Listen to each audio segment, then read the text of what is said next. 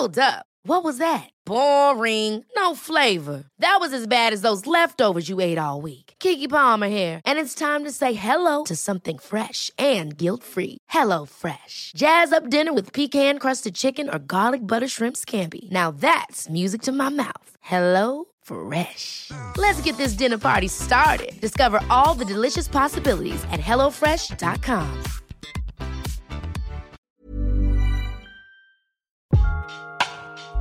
Langosta literaria. Hola a todos, bienvenidos a un nuevo podcast de La Langosta Literaria, eh, un espacio para la literatura. El día de hoy tenemos un programa especial porque nuestro querido editor Álvaro se reveló, dijo ya son las fiestas, ya deberíamos de estar de vacaciones y yo no voy a estar editando.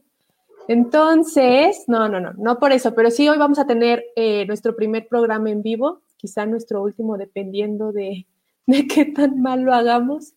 Eh, pero vamos a hablar el día de hoy de eh, lo bueno que nos ha dejado el 2020. Por supuesto, se trata de un año bastante complicado en muchísimos aspectos, pero en el tema de libros nos dejó bastantes eh, sorpresas muy agradables. Y para hablar de estos libros, está aquí en esta cabina virtual y por primera vez en pantalla, David Velázquez. Hola David, ¿cómo estás? Hola Jacqueline, hola Enrique también. Pues muchas gracias eh, por invitarnos, gracias a, quienes nos ven ahora, quienes nos han escuchado y leído en la langosta durante estos eh, años. Eh, y pues sí, en efecto, como has dicho, Jacqueline, pues un año atípico en todos los sentidos, ¿no? Un año que nos ha golpeado en, muchos aspectos de nuestras vidas, sobre todo en, las vidas, en la vida privada, pero que también, como dices, pues hay todavía muchas cosas que, que celebrar, sobre todo pues en, lo que nos atañe aquí, que son eh, precisamente los libros, ¿no? Eh, que, han sido pues también una tabla de salvación eh, para nosotros y para mucha gente en estos, en estos tiempos extraños, ¿no? Y pues nada, feliz de estar aquí con ustedes para platicar un poco de lo que nos dejó 2020 en cuanto a libros se refiere.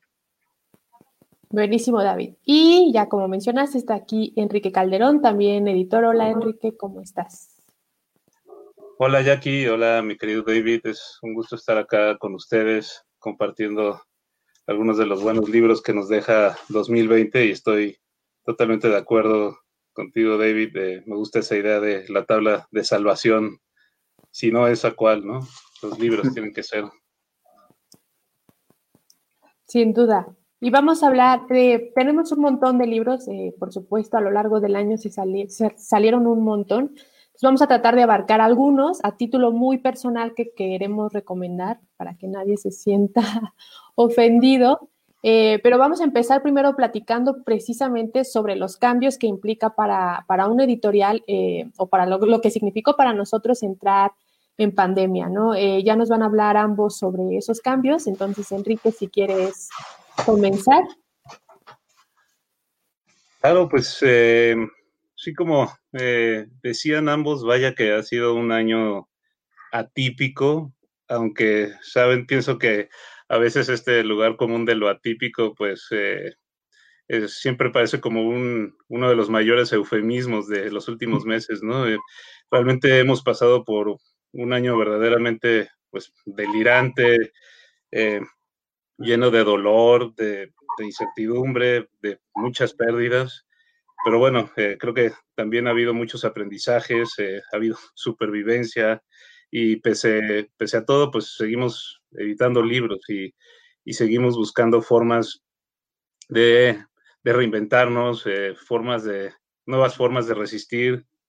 ¿Qué les puedo decir? La verdad es que no, no podemos negar la, la fortuna y el privilegio que, que tenemos de estar acá platicando sobre libros, sobre nuevos lanzamientos, sobre escritura, no sé, dar algunas recomendaciones y, eso, ¿no? Como dice David, la tabla de salvación, agarrarnos de ahí, sujetarnos como se pueda, realmente como se pueda a lo que más queremos acá en la langosta, que es sin duda la, la palabra escrita, y seguir justamente en ese espíritu, ¿no? Original de la langosta desde siempre, que es eh, nadar a contracorriente. Y sin duda, pues creo que ese, ese delirio, este, ese delirio atípico que penetró la, vida de todos y pues, de todos y cada uno de nosotros, también ha, como les digo, pues creo que producido una buena cantidad de, turbulencias, ¿no? En la, en la industria editorial. Al comienzo, comienzo del confinamiento vimos cómo se fueron cerrando una por una las librerías eh, de manera preocupante, alarmante, pues todos los puntos de venta tradicionales y al mismo tiempo, pues cómo nos vimos obligados casi casi a, a viajar en el futuro, ¿no? O acelerar el tiempo, acelerar todos esos procesos que ya llevaban eh, algún rato en gestación, pero bueno, que tuvimos que precipitar, ¿no? A como diera lugar, es decir, pues acostumbrarnos a, cosa de días, a que el 100% de todas nuestras promociones, nuestra difusión, nuestras agendas de prensa, pues se llevaran a cabo de, de manera digital, eh, pues, ¿no? La, famosa vida en Zoom, ¿no? Donde también, pues, por supuesto, las fronteras entre lo público y lo privado, pues, acabaron casi pulverizadas. Este, surgieron miles de cursos de todo tipo, todo el mundo quiere aprender a escribir, a hacer novelas, este, también surgieron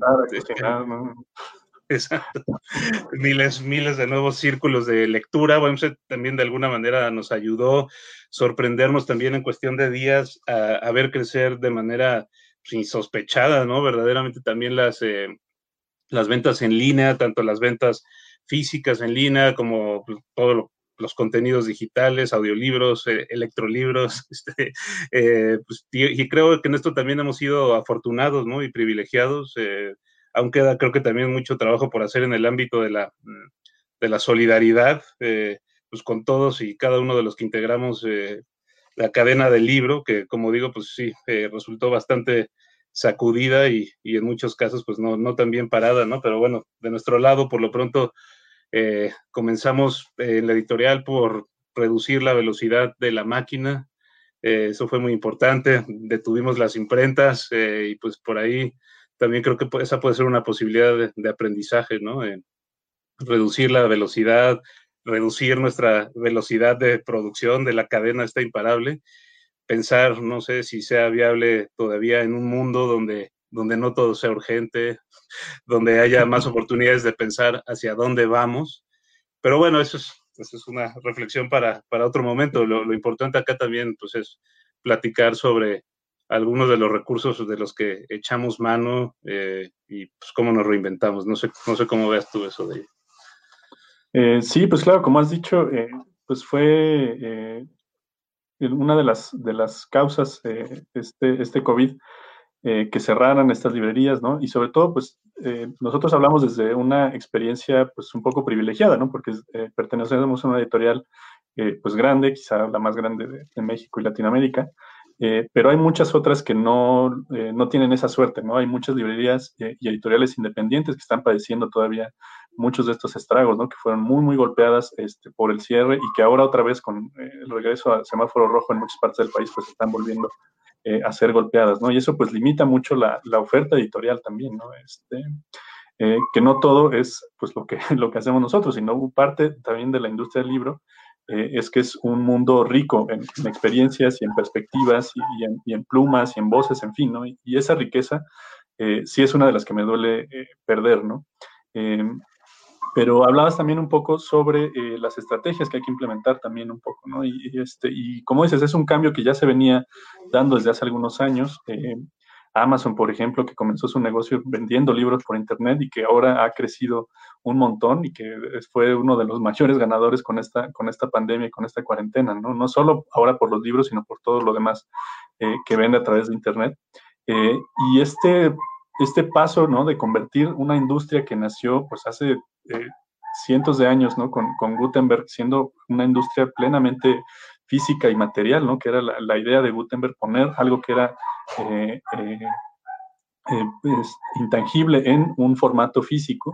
Ahora vuelve otra vez a pasar de un formato físico a un formato otra vez intangible, ¿no? Hacia los libros digitales, ¿no? Y esa es una de las cosas que también tuvimos que experimentar estos días, ¿no? Lanzar eh, ediciones que ya no pasaban del papel a digital, ¿no? Sino que ahora simplemente fueron directamente eh, a digital, ¿no? Y un poco experimentar con eso y ver también eh, cómo nos iban, ¿no? Sacamos libros, sobre todo que eran urgentes de sacar en esos momentos, ¿no? Que teníamos que hacer muy rápido porque el momento lo, lo, exigía, ¿no? Por ejemplo, libros como Ansiedad en tiempos de coronavirus de Fabiola Cuevas, ¿no? Este, que era un libro que nos parecía que tenía que estar lo más pronto posible, que por eh, el formato de nuestra industria eh, hubiera tardado mucho más tiempo en, ver la luz si hubiéramos seguido ese camino tradicional del formato físico, ¿no? Y que aquí, pues en un par de semanas pudimos ponerlo eh, en línea y podemos, podemos ponerlo al alcance de los lectores, ¿no?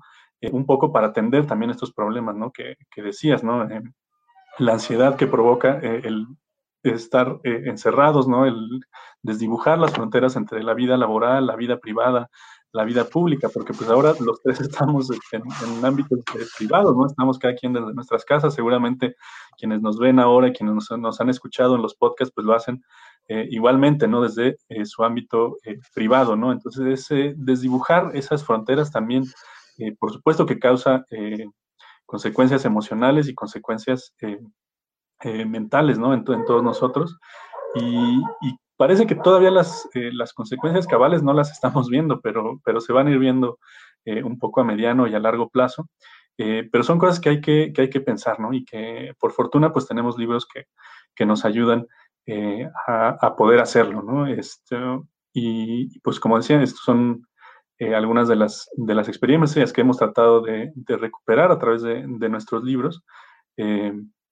Y pues nada, ¿no? Habrá que ver eh, cómo se desenvuelve todo esto hacia el futuro cercano. Y sobre todo una parte muy importante ha sido la, digitalización de, todas nuestras estrategias, ¿no? empezando, por ejemplo, por los podcasts. Eh, nos disculpamos por el sonido y por los micrófonos y los ecos. Eh, seguramente ya muchos de ustedes habrán dado cuenta de, de que pues cada uno está en casa, que es imposible estar en una cabina. Eh, y estos son solo algunos ejemplos de cómo la industria ha ido, ha ido cambiando y cómo se ha ido adaptando a esta nueva situación. Eh, y justamente por estas nuevas situaciones es que nosotros también tratamos de crear distintas experiencias para los lectores, eh, más allá del punto de venta, ¿no? Más allá de la librería, que era lo, tradicional. y una de esas experiencias es que, por ejemplo, para este fin de año, entre los tres armamos eh, una serie de categorías para una votación. Entonces, ustedes pueden participar.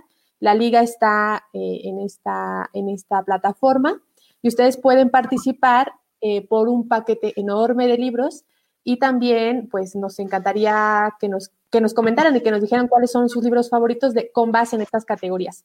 Y siguiendo como hilo conductor esta votación, esta página web que ahorita les vamos a proyectar para quienes nos puedan ver en vivo, eh, vamos a ir recomendando algunos de los libros más destacados desde nuestro punto de vista de, esto, de, esta votación.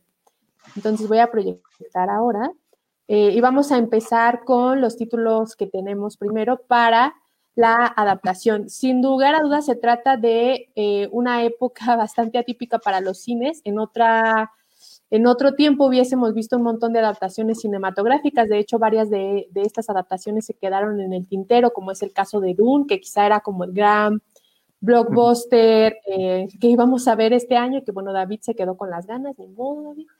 Y tenemos otros dos, tenemos otros dos, eh, dos adaptaciones que quisimos eh, destacar dentro de la votación. La primera es eh, un Ortodox. Eh, se trata de una serie que se adaptó a Netflix, quizá no tan popular como me parece desde mi punto de vista que, debió haber sido. Es una historia de superación, es una historia eh, muy personal también de una chica que se revela contra las reglas que le establece su religión, ¿no? Reglas muy, muy complicadas, muy difíciles, pero ella hace una lucha por su propia libertad y es que, y es así como comienza su historia.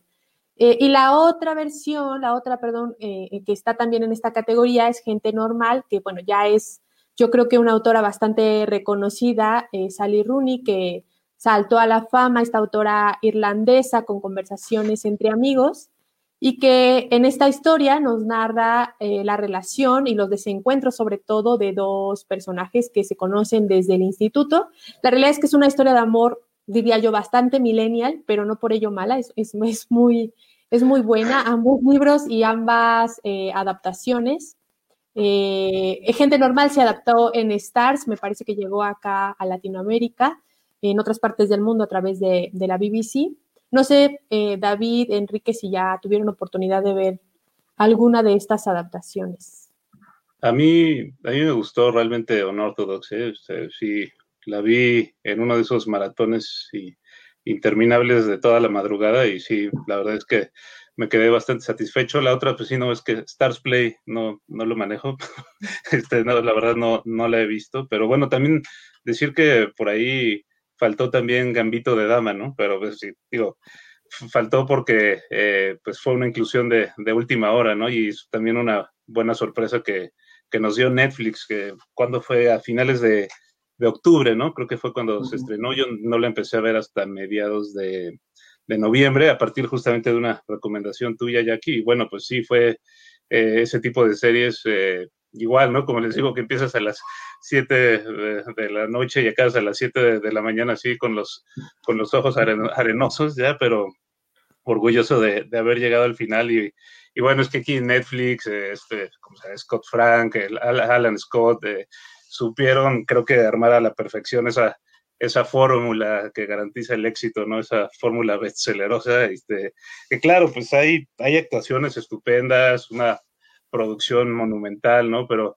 en el fondo, creo que de lo que sigue tratándose el éxito de un, de un contenido, pues es la forma en la que lo cuentas, es la historia siempre, la trama, eh, la trama, siempre tratar de contar una, una buena historia, ¿no? Y, y creo que fue una grata sorpresa también saber que, que tendríamos muy pronto el libro de, Walter Trevis, eh, ahora publicado en Alfaguara, eh, con, con la, foto de, la serie, pues, que es una novela que se publicó en, en 83, la verdad yo eh, no la conocía y que, bueno, qué bueno que ahora se actualiza con tal fuerza, ¿no? Poniendo en el centro de la discusión o pues en tendencia todas las redes eh, pues el ajedrez, ¿no? Incluyendo Amazon con su superventa de tableros de ajedrez. este, y bueno, pues si se tratara de votar por una, por una de las adaptaciones, pues yo, yo votaría por esta novela de, de, Trevis, este, y también como, como adaptación y como recuperación literaria, ¿no? Aunque tengo que aceptar que, que recién acabo de, de empezarla ayer, ayer, ayer, o antier, pero bueno, ya desde el inicio se puede ver eh, cómo se va perfilando esa vida así súper intensa, ¿no? Y mente de este personaje de, de, de, Beth Harmon. Y pues, ah, bueno, también decir que por ahí viene un podcast, ¿no? De, de, la langosta. Ese sí, creo que será el último, el último del año, la última y nos vamos. Un podcast especial sobre ajedrez, justamente. Y, y bueno, pues eh, de adaptación, yo creo que mi voto iría eh, para esta, pero no sé, David, ¿tú, tú por cuál votas? Pues yo aquí me, me ponen en un, en un rincón. Estoy en una posición difícil porque la verdad es que no he visto ni gente normal ni un ortodox. Eh, sí vi Gambito de Dama. Uh, David. ¿Tú me, ¿Quién es David? ¿Quién sabe? no, sí, la única que vi eh, fue, fue Gambito de Dama y sí la disfruté mucho, como dice, como dice Henry. Eh, y voy a colar aquí un comentario también, eh, ya que hablamos de las dificultades de la industria editorial. Eh, porque precisamente una, una de las dificultades eh, más recientes es nuestra competencia con, con, otros medios de entretenimiento, ¿no? Entre ellos, pues todas las, las ofertas de, de, streaming que hay ahora, eh, hoy en día, ¿no? De Disney Plus, HBO, Stars Play, Netflix, ¿no? Este, en fin, Crunchyroll, ¿no? Para los que disfrutan el anime, en fin, ¿no? Hay una oferta enorme, enorme de, de contenidos en Internet eh, y es muy difícil para nosotros como industria pues competir con todo esto, porque antes pues, las historias o las veías en la tele o las veías en el cine o las veías en un libro, ¿no? Ahora eh, pues las puedes ver en tu teléfono en cualquier momento, en tu computadora en cualquier momento, ¿no? Entonces sí es, es una, una de las cosas que hay que, que hay que pensar, ¿no? En torno también a, la industria editorial y a su competencia, ¿no? Que competimos por el tiempo libre de, de las personas, ¿no? Eh, pero ya en concreto la pregunta, este, yo votaría, aunque no está aquí, eh, también por, por, Gambito de Dama. Eh, sí, porque es la, la, única de las tres que vi. Tendría que ver estas dos para, para tener una opinión más objetiva. Eh, pero al igual que, que, Enrique, disfruté mucho de, de, la historia de Beth Harmon y creo que era un muy buen momento para, para presentarla, ¿no? Yo creo que Netflix sabe muy bien eh, apostar por sus contenidos en función eh, de, los intereses y de las tendencias que hay, ¿no? Entonces, tener un personaje femenino, ¿no? También con, esos claroscuros, ¿no? Que es una de las cosas que más me gusta eh, de la serie, ¿no? Y, seguramente que en la novela también ya estaba presente. Que son personajes que no son tan fáciles de leer, ¿no? Se aparecen de una forma, pero conforme los vas descubriendo y conforme vas avanzando en esta historia te das cuenta de que son mucho más complejos de lo que podrías pensar, ¿no? Claro que hay muchas cosas que, podríamos discutir al respecto, ¿no? claroscuros y, pros y contras, pero en general creo que es una historia muy, muy bien contada. Me gusta que sea tan, tan acotada, tan breve, eh, porque te, lo, te da eh, eh, la historia de una manera muy, muy directa, ¿no? Y aunque sabes desde el principio todo lo que va a ocurrir, enfrentarte también a la sorpresa y a, y a, estos, como decía, estos personajes que parecen ser de una forma y después actúan de otra, creo que es maravilloso, ¿no? Esto, estas son el tipo de historias que tendríamos que, estar contando, ¿no? Y no las mismas historias repetidas de siempre, que ya todos nos sabemos, incluso a veces desde, desde el título de una portada, ¿no? Eh, pero en fin, mi voto sería para, para Beth Harmon eh, y Gambito. Pues no sé cómo lo vamos a hacer porque no está aquí. Habría que sumar. Sí, sí, sí, no, por supuesto tendría que, haberse sumado. La verdad es que no contábamos también con, el libro, con que íbamos a tener el libro. Esa fue otra de las sorpresas y otro de los cambios justamente pues por las dinámicas mismas de, la industria y de las series. Y ciertamente sí se ha vuelto como un competidor importante en Netflix y Amazon y todas estas plataformas, pero también una oportunidad me parece eh, de los lectores de conocer qué hay más allá. Eh, o sea, es decir, más allá de la, serie, por ejemplo, si son muy fans, si les gustó muchísimo la historia, o si de plano no les gustó, pero les interesó algo y quieren saber un poco más, creo que están esas opciones. Y la otra es, en, este caso, por ejemplo, se pudo traer el libro, ¿no? De otra forma, quizá hubiese sido complicado que, llegara, ¿no? Lo mismo con gente normal, incluso.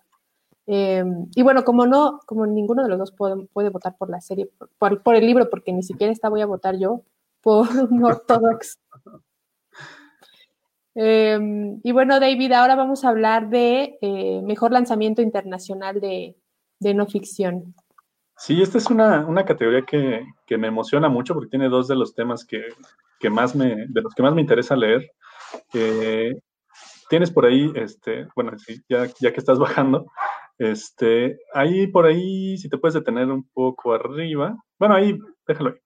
Este, ven por ahí tenemos a, Greta Thunberg. Como ven, tenemos autores este, pues de, gran calado, ¿no? Este, autores muy, muy eh, sesudos y muy, muy importantes, ¿no? En, posiciones eh, realmente de, autoridad en los temas que están tratando, ¿no? Eh, y en este caso aquí, a la derecha tenemos una, una autora que destaca por su juventud, ¿no? Y por su, por su brillantez y su claridad de ideas, ¿no? Es, me refiero a Greta Thunberg, ¿no? Este es un libro que salió, si no me estoy equivocando, en enero o febrero, salió muy, muy al comienzo del año, eh, pero eh, eh, al principio, cuando pensábamos este, este podcast, pensábamos en una terna que cada uno pudiera, pudiera discutir, después fue cambiando a lo que estamos viendo ahorita y qué bueno, ¿no? Porque así nos da posibilidad de discutir un poco más de los libros que tuvimos a lo largo del año. Pero este era uno de los primeros libros que me venían a la mente cuando yo pensaba en los tres libros que rescataría de este año, ¿no? Y no tanto por el personaje mismo de, Greta Thunberg, em, que es esta chica eh, sueca que, eh, que además de, padecer Asperger y de tener eh, ciertas este, condiciones de aprendizaje, ha destacado por su tosudez y por su firmeza, ¿no? Al, al señalar tanto a políticos como a empresarios que son responsables de la contaminación a nivel mundial. Eh, como saben, pues ella ha hecho giras por todo el mundo, ha dado eh, discursos ante la ONU y ante un montón, eh, como he dicho, de políticos y empresarios para tratar de encauzarlos a tomar acciones concretas y urgentes, para detener el cambio climático. ¿Y cuál es la preocupación de Greta Thunberg? Pues que en realidad el cambio climático no es algo que estamos viendo a futuro, ¿no? yo, que soy de, de, la generación de finales de los 80, eh, todavía entonces nos hablaban del cambio climático como algo que podía suceder en el futuro, ¿no? Y nos animaban a reciclar, reusar y reducir, ¿no? Las famosas tres R's, ¿no? Eh, pero ahora, 30 años después, eh, parece que ya es tarde, ¿no? En esos 30 años, entre, que, entre que yo nací y, el momento que estamos viendo ahora, las emisiones de, de CO2 y la em, voracidad con la que hemos eh, consumido los recursos naturales del planeta ha crecido exponencialmente, mucho más allá de las primeras proyecciones que tenían los científicos eh, a principios de los años 90. Entonces, claro, el, discurso de, Greta Thunberg no es una exageración, eh, no es un discurso alarmista, no es un discurso bastante, bastante real eh, y que ya estamos viendo las primeras, eh, las primeras consecuencias, ¿no? Los incendios que veíamos a finales del año pasado y a principios de este, eh, tanto en Australia como en California, como en el Amazonas, ¿no? las, y que llamamos, otra vez vamos con esa palabra, Enrique, las atípicas tormentas tropicales que han azotado Florida, México, ¿no? las costas de Yucatán, recién hace unos meses teníamos inundaciones en Tabasco, en fin, ¿no? son problemas no que están marcando el inicio del cambio climático, como dice otro de los autores que lamentablemente no está aquí eh, porque publicó a finales del año pasado, pero que vale la pena mencionar acá, que es David, eh, David Wallace Wells, que publicó un libro que se llama El planeta inhóspito y para quien está interesado en estos temas seguramente eh, será de su mayor interés. lo que dice David Wallace Wells es que no estamos viendo el comienzo del cambio climático, sino el fin del clima como lo conocíamos, ¿no? Y que lo que viene después de esto eh, eh, y, en décadas por venir eh, va a ser mucho peor de lo que estamos viendo ahora, ¿no? Y mucho peor de lo que imaginamos, ¿no? Entonces, realmente la decisión no es si detener ahora las emisiones de CO2 para revertir el cambio climático, sino realmente la decisión es cuánta gente estamos dispuestos a sacrificar en pos de seguir nuestro mismo sistema de, de, producción y de consumo. ¿no? En concreto, él lo dice, hay solamente un escenario, el más, eh, el más optimista, que es un escenario en el que van a morir eh, algunos millones de personas, o el peor de los escenarios, que es un escenario pues prácticamente apocalíptico, en el que solamente van a sobrevivir unos cuantos miles de personas, ¿no? Entonces, eh, por eso quería hablar de este libro, no tanto por, por el libro en sí, porque este es más bien una historia de cómo Greta Thunberg llegó a, a, ser la persona que es hoy, eh, claro, con el apoyo de toda su familia, porque es un libro que escribe en conjunto con su familia, eh, sino por el tema que, ha sido la bandera de Greta Thunberg, ¿no? que es precisamente eh, pues, las acciones concretas que podemos tomar con respecto al cambio climático. ¿no? Entonces, por eso quería yo mencionar este libro. ¿no? Y ahora que, estamos pues en, esta, en esta pandemia, que es otra de las consecuencias también de, lo que hemos hecho con el planeta, pues resulta todavía eh, más, que, más que relevante, ¿no? Mencionarlo. Y había otro más arriba, Jacqueline, si me ayudas a subirlo. Eh, está por ahí de Marta Peirano, El enemigo conoce el sistema, y arriba teníamos otro, otro libro de James Bridle que se llama La nueva edad oscura, eh, que son dos libros que van más o menos también por el mismo sentido, y que ahora van a ver que no está tampoco tan alejado de lo que, de lo que hablábamos con Greta Thunberg. Eh, Marta Pirano lo que dice eh, en el libro, eh, cuando el enemigo, perdón, el enemigo conoce el sistema, tiene mucho que ver con lo que estamos viendo hoy en la pandemia y con lo que estamos haciendo justo, justo ahora, ¿no?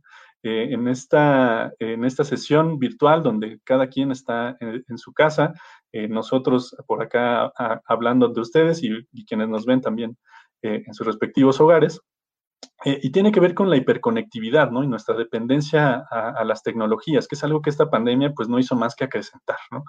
Eh, si ya eh, hace un par de años vivíamos conectados varias horas a, los teléfonos y se volvieron incluso herramientas no solo de, comunicación personal, ¿no? Para avisarle a nuestros familiares dónde estamos o, a dónde nos dirigimos o mandarles una foto de nuestras vacaciones o ponernos de acuerdo dónde vamos a comer. Eh, pues ahora también son nuestras herramientas eh, laborales, ¿no? Y también son las herramientas en las que pasamos nuestro tiempo libre para poder hacer una llamada al amigo o a la abuela que no podemos visitar porque está delicado de salud, ¿no? Eh, en fin, esta pandemia lo que propició es que nos volviéramos todavía más dependientes de, estas tecnologías, ¿no? Y en último término, lo que significa para nosotros, nos dice Marta Peirano en este libro, es que estamos cediendo cada vez más de nuestra privacidad a, estas empresas que están detrás, ¿no? Que son las grandes compañías tecnológicas eh, como Google, Facebook, eh, el propio Amazon, eh, Microsoft, ¿no? Apple, que en último término nosotros pensamos que, porque hacer una cuenta en Twitter es gratuita, pues es bueno para nosotros, ¿no? Porque las ventajas son, son muy, muy evidentes, ¿no? Me entero de lo que está pasando en el mundo, ¿no? O abrir una cuenta en Facebook, que también es gratuito, o tener un WhatsApp o un Instagram, en fin, ¿no?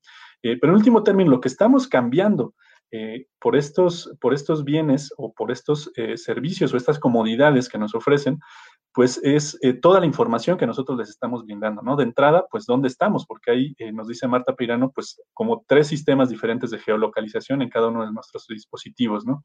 Eh, hay también, pues toda esta conectividad que ahora se, se ve en, en, el impulso que se le ha dado desde el gobierno chino a través de Huawei a la red 5G, ¿no? Y que no son que, más que intenciones de dominar un poco más del territorio del planeta eh, para cada una de, estos, de estas eh, corporaciones para cada uno de estos gobiernos, ¿no? Que pues ya se está viendo que no son tan democráticos eh, como creíamos, ¿no? Y que incluso pues esta, toda esta información se puede usar no solo para cambiar el resultado de las elecciones, como se ha visto tanto en Estados Unidos como en Inglaterra o, o en el propio Rusia, ¿no? sino también para cambiar la forma en que consumimos, ¿no? Para eh, dice Marta Pirano, en último término es para manipularnos y para influenciarnos en todas las decisiones que tomamos y sobre todo nuestras decisiones eh, de consumo, ¿no? Muy al principio del libro, pues ella habla de que estas tecnologías, pues son eh, un, o ah, más bien hace una analogía con la industria alimenticia, ¿no? Que llena los productos procesados de de azúcar, de grasa y de sal para hacerlos mucho más atractivos al paladar, ¿no? Pues de la misma manera, las tecnologías están llenas de pequeños trucos eh, que nos van enganchando cada vez más y más, ¿no? En realidad nosotros no somos adictos al contenido que vemos en Facebook o al contenido que vemos en Instagram o en Twitter, porque cada uno de nosotros ve contenido distinto según lo que el, algoritmo piensa eh, que es más relevante para nosotros, sino que somos eh, adictos simplemente al pasar el dedo, no somos adictos a la aplicación misma. entonces, como se ve, pues sí, esta, esta pandemia que ha acrecentado eh, nuestra, el tiempo que pasamos frente, frente a, estas tecnologías o dependiendo de estas tecnologías, pues por supuesto que acrecienta también la información que todas estas empresas están obteniendo de cada uno de nosotros. Y es por supuesto contradictorio que, que lo diga en una transmisión que se está pasando a través de Facebook, ¿no? Pero, pero ahí se ve la, la, la profundidad del problema, ¿no? Porque eh, no hay eh, opciones todavía para poder hacerlo de una manera libre. O sí las hay, pero no son tan populares o no funcionan de la misma manera, o no estamos tan dispuestos a trabajar en ellas para que funcionen tan bien como funcionan eh, las otras. ¿no? Y entonces Marta Perano lo que dice es que precisamente tendríamos que estar eh, organizándonos y eh, cooperando entre nosotros para poder generar pues otras opciones que sean viables, ¿no? Eh, y que no estén al mando de los intereses económicos o de los intereses militares o geopolíticos que pueda haber detrás de ellos, ¿no? Y, por supuesto, James Riddle, pues es un libro que va también de la mano con esto porque eh, tiene que ver con la manipulación de la verdad, la posverdad que estamos viendo o las fake news que estamos viendo eh, hoy en día y que pues eh, también se nos están inyectando a través de todas estas plataformas, ¿no? Lo que llama Marta Peirano el capitalismo de plataforma o el feudalismo digital, ¿no? Pero, pero bueno, ya me estoy extendiendo muchísimo, no es una conversación sobre este tema, pero entonces son dos de los libros que yo rescataría aquí en esta, en esta sección de lanzamientos internacionales para no ficción. Muy bien, David. ¿Por cuál vamos a votar? El, voto, pero tu voto, tu voto así final, ¿para cuál puede vivir? ¿Para, eh, para Thunberg o para Peirano? No para Peirano. Aunque eh, me reservo, me reservo un voto comodín para, para Greta Thunberg. No, la verdad es que aquí hay este, para todos los gustos y grandes libros, de verdad que yo, yo creo que van a seguir dando de qué hablar durante un buen rato. Este, pues está ahí, por supuesto, nuestro lanzamiento internacional del año, pues porque sí fue un lanzamiento eh, monumental, simultáneo en todos lados, ¿no? El de la, primera parte de las memorias de, Barack Obama, que lleva no sé cuántos millones por lo menos este, en Estados Unidos vendidos. Y aquí, bueno, vamos este, de manera mucho más modesta moviéndonos, pero también ha tenido eh, buenas ventas, una respuesta pues impresionante a esas mil y cacho de páginas. Pues también está por ahí eh, siempre querido Juan José Millás, eh, Lucía Berlín, de Jared Diamond.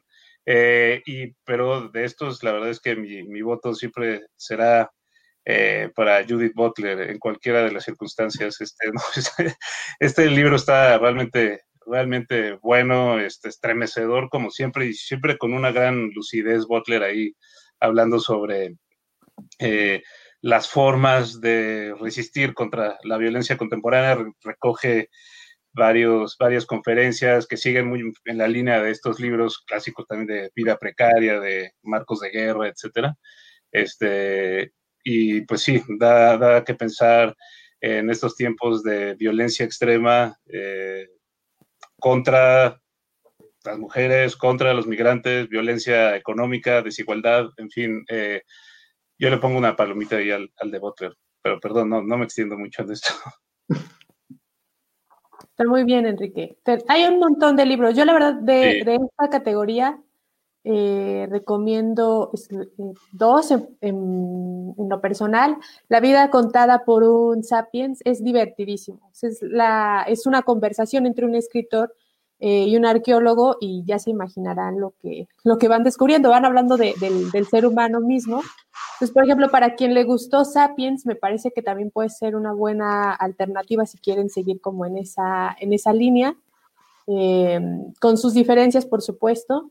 Y Bienvenida a casa de Lucía Berlín, que, es una especie de biografía muy interesante de, esta autora que no sé si ya han leído y si no se la recomendamos también muchísimo, eh, que habla de la clase trabajadora estadounidense, eh, en este caso de, los problemas que ella tuvo para publicar. Eh, obviamente fue una autora que, le costó muchísimo, no solo por temas de machismo, sino también porque ella tenía muchos problemas de alcohol, entonces eso le dificultaba muchísimo publicar y, digamos, tener una carrera que, despegara. Desafortunadamente es una autora que se conoce ya muchísimo después de, muerta y que se le celebra muchísimo después eh, de que ya no está con nosotros. Entonces, bueno, es una, es una gran obra, también léanla por ahí. Y hay un montón, un montón.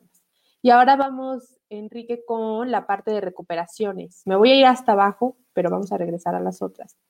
Em, mejor recuperación literaria.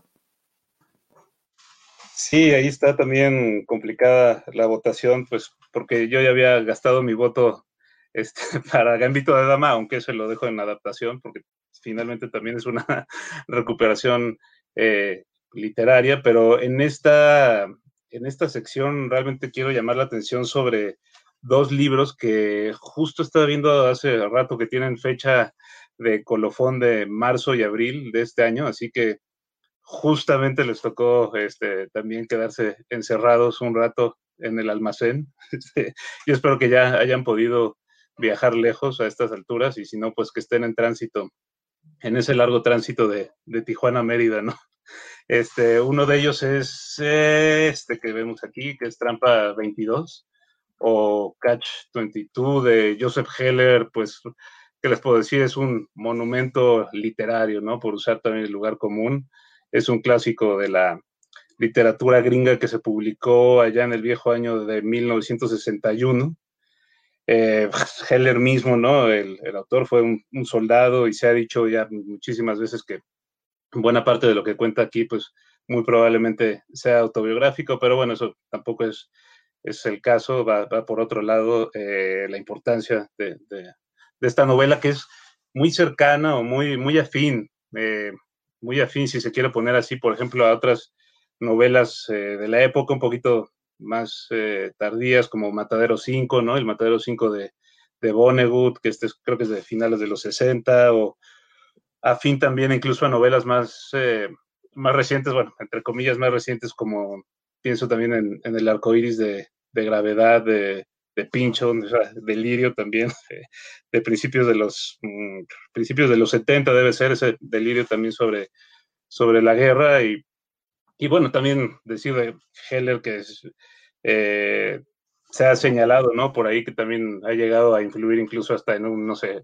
Foster Wallace, Chuck Palahniuk, que sí, estamos hablando de, como creo que de las grandes ligas acá de, la literatura con, este, con esta trampa 22, que pues, tradicionalmente se le ha visto como, eh, como la gran novela antibélica, ¿no? La, novela antibélica por excelencia es, hablando de, delirios, es una estructura, una estructura verdaderamente delirante, este, repetitiva, muy, muy nerviosa, humorística, bueno, no sé este, un humor negro del más fino, es eh, de verdad el puro, el puro extravío, la, la, chifladura que se puede decir, este es, es eh, una novela, también decirlo así, si se puede decir así, de gran velocidad, ¿no? De este soldado, el piloto de un bombardero que se llama eh, Yosarian, pues, un personaje también arquetípico, que está ya a finales de, la Segunda Guerra Mundial, este, pues ya enloquecido, convencido de que durante sus misiones, pues en realidad toda esa batalla en la que está participando este, es por él, este, ¿no? Eh, piensa que toda la gente lo está tratando de matar a él, que, este, que no es una guerra ¿no? entre ejércitos de, diferentes países, sino pues, que todo el mundo está contra él, incluso pues, eh, sus, sus superiores lo están mandando en, en misiones aéreas para que acabe muerto, ¿no? Es como el, eh, como les digo, el delirio del delirio y, y bueno, pues esta, eh, esta sensación también, eh, esa es una estructura muy peculiar, esa es la estructura que, realmente lo, vuelve un clásico, ¿no? Esta, esta sensación de que, que, ya pasamos por una escena y volvemos a repetirla desde otro punto de vista, con otras palabras, esta sensación que, que también yo diría que lo une con otros clásicos más, eh, más viejitos, como, no sé, el proceso de Kafka, este, también este, me, recuerda mucho a esta sensación de lectura, por lo menos de que de pensar como que estamos condenados, ¿no? A repetir algo, este, de, que, no podemos zafarnos de esa, de esa situación absurda, de que no podemos aprender de la, de la historia. Hay una, pues también está la sensación de que casi hay una exigencia histórica. Esto está también muy, eh, esta parte muy compleja, porque hay, uno siente que hay una, una exigencia histórica, tal como lo presenta Heller, de de fracasar, ¿no? De colapsar, de, destruirnos, como sea, hay que destruirnos lo más pronto posible. Eh, y lo que veo al final, esto que pienso es como, pues sí, lo inevitable, ¿no? La, ¿cómo se podría decir? La, la inevitabilidad, perdón, eh, lo inevitable que es el dolor como una clave de la historia, ¿no? Tal cual. Eh, pues estoy, estoy realmente contento, pues me, hace mucha ilusión que, que podamos hacer este rescate y bueno, pues sí, espero que, que sí sea uno de esos eh, libros que hayan logrado salir ya del, del, confinamiento al que nos vimos obligados todos. Este. Y bueno, pues también hablando justamente de este, del dolor como, pues, como clave de, de, la historia humana, que me lleva a otro rapidísimo que viene por ahí abajo, se me hace, mira, estoy, veo esto, sí que cada, cada uno creo que quiero subrayar varias cosas, realmente creo que fueron varias, varias buenas eh, recuperaciones las que, las que hicimos, pero bueno, eh, muy en, la misma línea, como digo, de, sobre todo del, del, dolor, este, y creo que esta es por la que, por la que yo votaría esta recuperación, es esta de, de Hiroshima, ¿no? Bueno, ya creo que este, al final vamos a tener que hacer como un, voto por voto, casilla por casilla, porque sí, este, no, no este, hay mucho, hay mucho de verdad de dónde escoger, pero bueno, este de Hiroshima es un super clásico, ¿no? De John Hersey, es un clásico del, del periodismo, de la crónica periodística, eh, eh, que también es un, un libro eh, al que llamó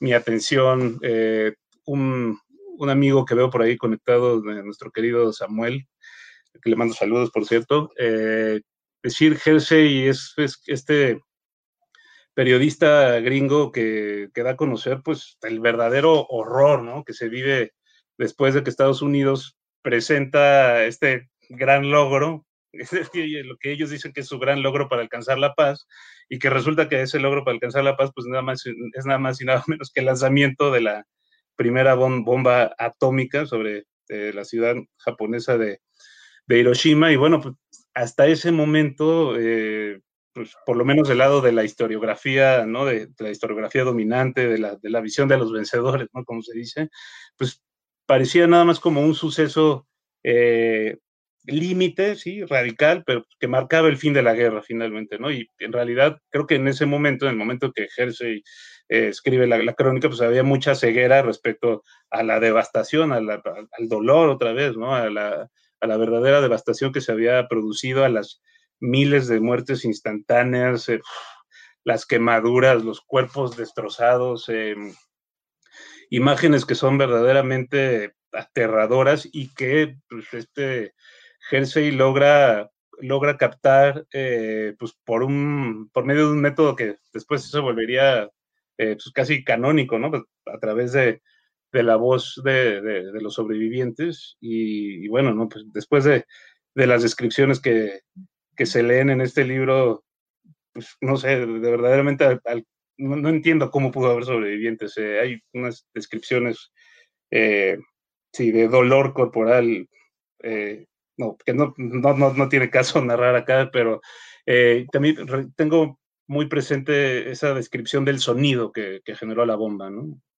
Este, que paradójicamente es un sonido, es un estruendo tan, tan, tan inmenso que acaba por no escucharse. Es, es algo así de, así de brutal, ¿no? Es un sonido tan, tan alto que acaba por generar la pura sordera y siempre, eh, pues como eh, a lo largo de, de los testimonios uno eh, ve siempre este resplandor, el resplandor, hablan del resplandor, del gran resplandor de, de esa luz blanca, ¿no? Que dejó el, que dejó la bomba. Y bueno, eh, no, no, no, me extiendo más, decir, por supuesto que no deja de ser controversial y paradójico, ¿no? Que sea, como siempre, este, un periodista gringo, pues el que le da voz a los vencidos, eh, controversial, por supuesto, cuáles son los puntos de vista que elige, por qué esos sobrevivientes y no otros, no, quiere decir que esos eran los únicos sobrevivientes que había, pero bueno, ¿no? Finalmente da a conocer este acontecimiento eh, que primero salió en el New Yorker, después la pieza se convierte en este libro que, que muestra otras cosas, entre otras cosas, eh, pues eso, ¿no? El, tal cual, el absurdo de, de, la guerra y, como les digo, la pulsión siempre presente a autodestruirse de nuestro querido Sapiens, eh, que somos nosotros mismos. Pero bueno, este es, es de todos modos doloroso, una lectura dolorosa, eh, intensa, pero muy, muy recomendable eh, para cumplir también con ese lugar común de aprender de, la historia. ¿no? sé ustedes por cuál votarían en esta, en esta línea.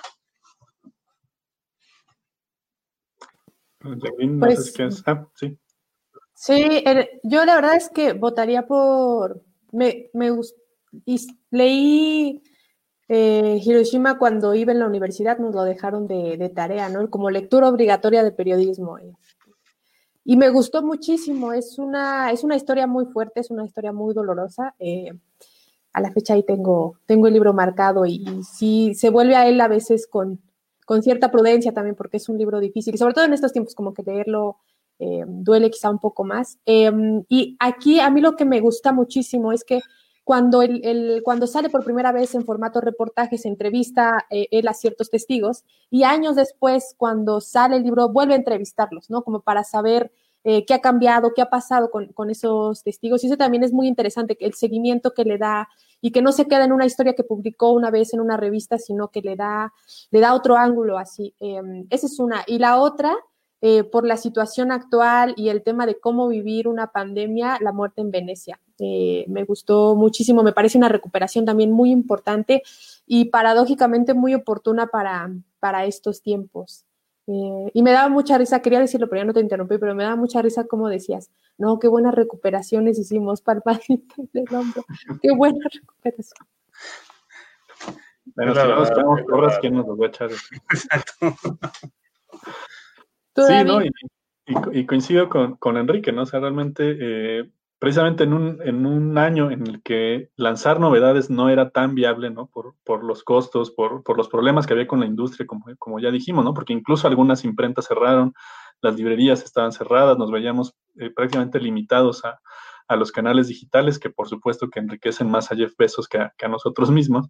Eh, pues sí, pensamos más bien en, en, qué catálogo teníamos vencido o qué catálogo teníamos un poco perdido eh, y que no había salido eh, desde hace por lo menos algunos años.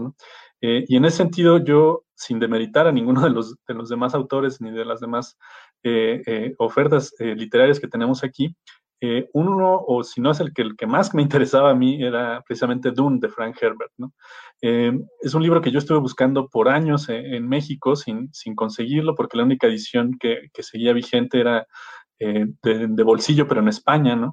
Eh, y no se conseguía aquí en México tan fácilmente, ¿no? Y, a raíz de, la, de la adaptación que va a ser eh, Denis eh, que iba a salir precisamente ya en este diciembre y que pues, fue pospuesta también por motivos eh, pandémicos, ¿no? Porque necesitaban todavía filmar algunas escenas, em, en fin.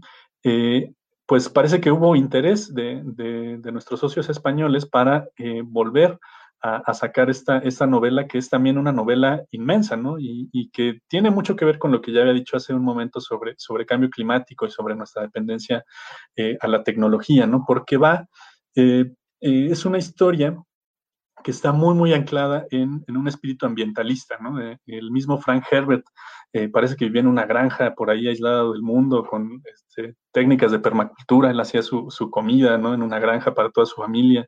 En fin, no era un autor muy, muy comprometido con la causa eh, ambientalista y es algo que se nota de, primer, de primera vista en este libro, ¿no? Eh, para quien no conozca a Dune, nos habla de Paul Atreides, que es un joven, podríamos llamar un joven príncipe, ¿no? Eh, es el heredero de una de las eh, cuatro grandes casas que gobierna la galaxia, eh, pero se ve envuelto en una trama de, traiciones y de asesinatos que lo deja, pues para efectos prácticos, pues semi huérfano. ¿no?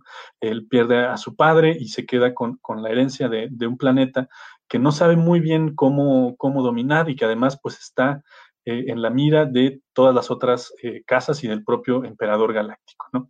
Eh, y este planeta da la, pues no la casualidad, pero, pero resulta ser el único planeta en todo el universo conocido que produce una especie de nombre melange, que es, es, descrita como con un olor y un sabor parecido a la canela, y que tiene el poder de convertir eh, los ojos de los que la consumen en, de color azul. Eh, y esta especie es eh, esencial para el viaje intergaláctico, ¿no? porque permite a, quienes la consumen una cierta presencia, es decir, presencia, perdón, el conocimiento de lo que está por suceder. Entonces, a los navegantes les permite eh, poder evitar los, los, diferentes obstáculos que hay mientras navegan eh, en el espacio y así no chocar, por ejemplo, con una estrella o con un planeta cuando se desplazan a velocidades superiores a la de la luz. ¿no? Eh, y este planeta Arrakis es el único que la produce y es el único lugar donde se puede obtener. ¿no?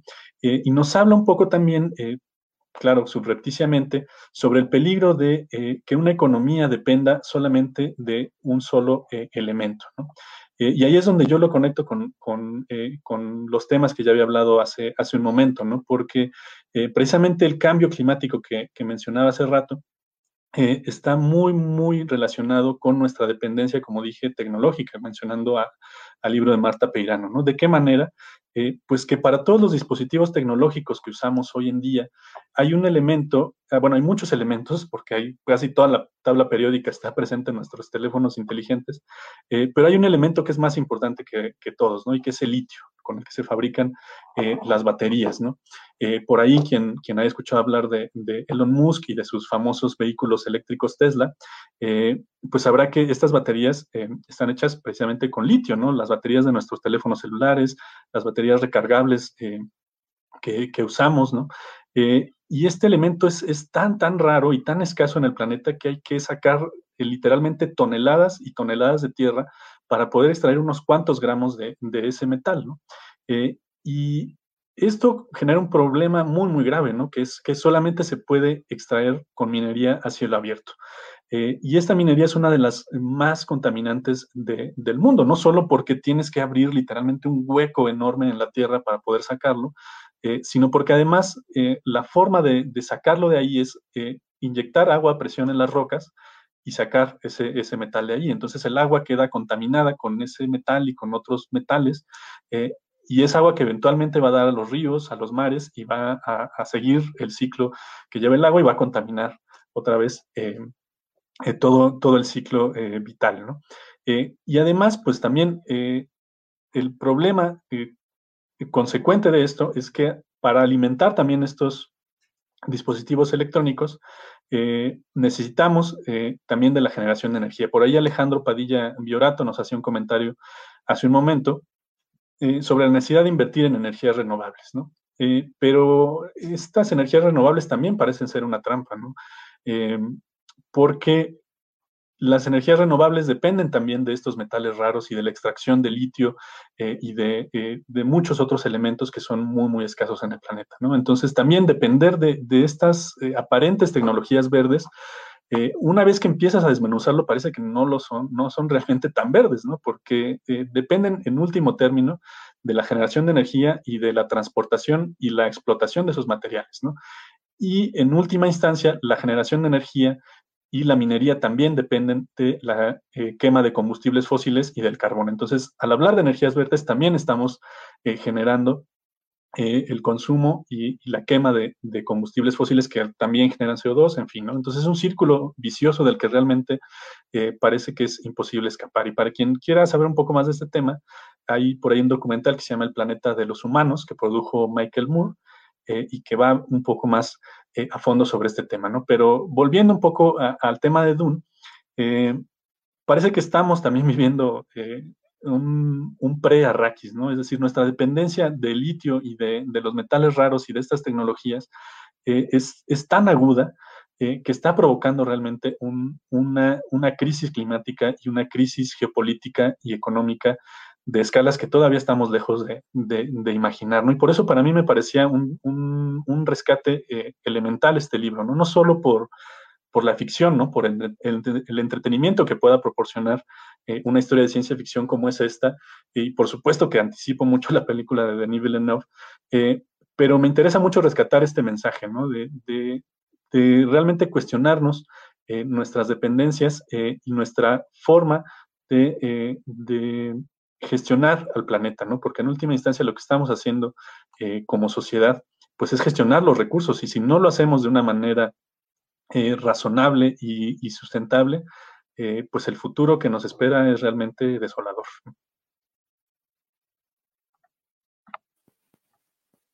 Muy bien, David. Ya empezaste aquí la discusión y ahora la gente se está peleando por la energía nuclear.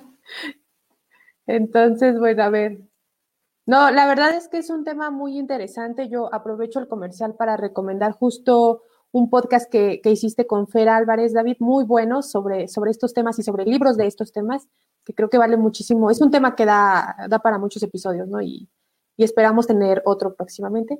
Eh, y sí, sin, lugar a dudas, creo que ese va a ser el gran mensaje de Dune. Y, estoy casi segura que el director eh, la verdad es que sí me gustan mucho sus películas y me parece que va a ser un buen trabajo, o al menos eso espero. Creo que sí puede rescatar ese, ese gran mensaje que tiene, que tiene este libro. Eh, y bueno, no sé por cuál vamos a, votar entonces. Elija, elijan cada quien uno ya. Yo desempato. Yo voto Dune. Eh, a mí casi me convence David por Doom, pero sí me quedo con Hiroshima. pero es que hay que decir que, eh, más allá de todo, pues en la editorial tenemos, yo creo que uno de los mayores especialistas en Doom, eh, y aquí presente en este podcast, porque se conoce no nada más, por supuesto, este, sino toda la saga y el mundo ese súper enredado de libros de Herbert, de su hijo, no, no, es impresionante la especialización que ha alcanzado David sobre el mundo Doom. Así que podemos tener una guía. el que vaya a ver la película con David. pues, pues parece que tendré que verla en mi casa si esta pandemia no, no termina. Sí, bueno. Será mi esposa que me parezca. Yo voy a votar eh, por Hiroshima. Por Hiroshima. También por ahí bajo el volcán, bajo el volcán. Sí, bajo, el volcán que destila olor a mezcal siempre. Este, creo que tiene por ahí un texto de Julian Herbert, ¿no? También este, que lo introduce. sí, creo que fue también una muy, muy buena recuperación que se hizo. Sí, para quienes no, por ahí hay otro podcast también donde lo recomienda el maestrazo, César. Ah. Eh, sí, es un, es un novelón también. Eh, ahí con, con bastantes puntos desde los cuales analizarlo y demás. Pero si quieren una perspectiva, por ejemplo, sobre México desde un extranjero, también es como una buena opción. Pues, simplemente si quieren lavarse las penas y las angustias con un traguito de mezcal. Exacto. Voy a elegir entonces. Entonces, tú votaste por, por Hiroshima, ¿no, Enrique? Sí. Sorry, Ganó Hiroshima. Me voy a, me voy a regresar y aquí pido también. Pero está abierta, ¿no? Sigue el. Sigue sí, para todos, para todos nuestros escuchas. Va a estar, sí pueden participar hasta el 28 de este mes. Eh, nos ayudan a votar, a elegir y ustedes se llevan el paquete enorme de los libros ganadores. Y voy a hablarles rapidísimo de, em, porque ya llevamos casi una hora, lanzamientos internacionales de ficción. Eh, y voy a empezar, la verdad es que hubo muchísimos, eh, desde Arturo Pérez Reverte, El regreso de Elena Ferrante, Rosa Montero, eh, Andrea Siman, etcétera, etcétera. Me voy rapidísimo. qué bueno, qué bueno que estábamos en confinamiento y con, una velocidad más o menos reducida, ¿no? ¿Verdad? Eh, hay algunos que me gustaría destacar. empiezo con Elena Ferrante, La vida mentirosa de los adultos, para todos los amantes de la saga Dos Amigas, de básicamente la historia de la amiga estupenda. Regresa esta autora que pues no tenemos idea de quién es, pero eh, en esta ocasión nos narra la vida de una jovencita y eh, ella está obsesionada o resulta obsesionada con la historia de una tía, una tía de la que se habla muy poco y si se habla es malo y em, de la cual está prohibida, e, ella tiene prohibido acercarse. Y obviamente cuando le prohíbes algo a un niño, pues lo que va a hacer es precisamente eso que le prohibiste. Entonces tiene un acercamiento a, esta mujer y poco a poco se va dando cuenta que en realidad tiene muchas cosas en común con ella. Eh, su búsqueda por la libertad, es una mujer muy feminista también, y todo eso a ella le parece maravilloso porque va en contra de lo que le enseñan sus padres. De ahí el título de, pues, La vida mentirosa de, los adultos. Es una novela entrañable, eh, situada también en, un Nápoles eh, pues de los 80, básicamente. Entonces sí nos, nos, vuelve a llevar atrás en el tiempo Elena Ferrante con esta obra también muy, muy buena y se la recomendamos muchísimo. La otra que también quería recomendar es La Buena Suerte de Rosa Montero. Eh, se trata de una obra también igual sobre la búsqueda. En esta ocasión es la historia de un hombre, un arquitecto ya consagrado, que de pronto decide huir y perderse en un pueblo de España, renta un piso, se encierra ahí y ve los trenes pasar eh, con la intención de no pensar en nada. Y mientras está en este pueblo, pues poco a poco va construyendo una vida que, era justo lo que él quería evitar, pero también va conociendo varios personajes variopintos muy, muy interesantes todos ellos, eh, y va encontrándose nuevamente a sí mismo. Esa es otra recomendación. Después, bueno, están muchísimas más. Eh, Encuéntrame, que es la segunda parte de Llámame por tu nombre, quizá la historia de amor, pues más popular eh, contemporánea. Vamos a saber qué pasó con nuestros personajes principales, si Elio y Oliver se vuelven a ver o no. Eh, el Enigma de la Habitación 622, que también es el regreso de Joel Dicker, es un thriller bastante entretenido eh, en esta ocasión él es el protagonista. Eh, él trata un poco de, encerrarse en un hotel para poder escribir, porque le está costando un poco de trabajo. Se enfrenta a la muerte de su editor, que pues era su mentor y muy querido para él. Y en este hotel va a encontrar un misterio, y ese misterio es que en una habitación, en la 622, hubo hace unos años un asesinato. Entonces va a tratar de investigar porque hay muchas, muchas cuestiones raras, evidentemente. Y bueno, hay otras más. A mí me gustaría enfocarme nada más rapidísimo en El Ángel de Múnich, eh, que se convirtió de pronto en un bestseller eh, en este año bastante atípico, eh, en Italia sobre todo, pero en buena parte también de España, y nos narra el asesinato. Es un thriller histórico es bastante bueno, muy trepidante. Eh, nos narra el asesinato de la sobrina y amante de Hitler y de cómo es que este asesinato, que además ocurrió, estaba, hace una documentación impresionante y te sumerge en esta época.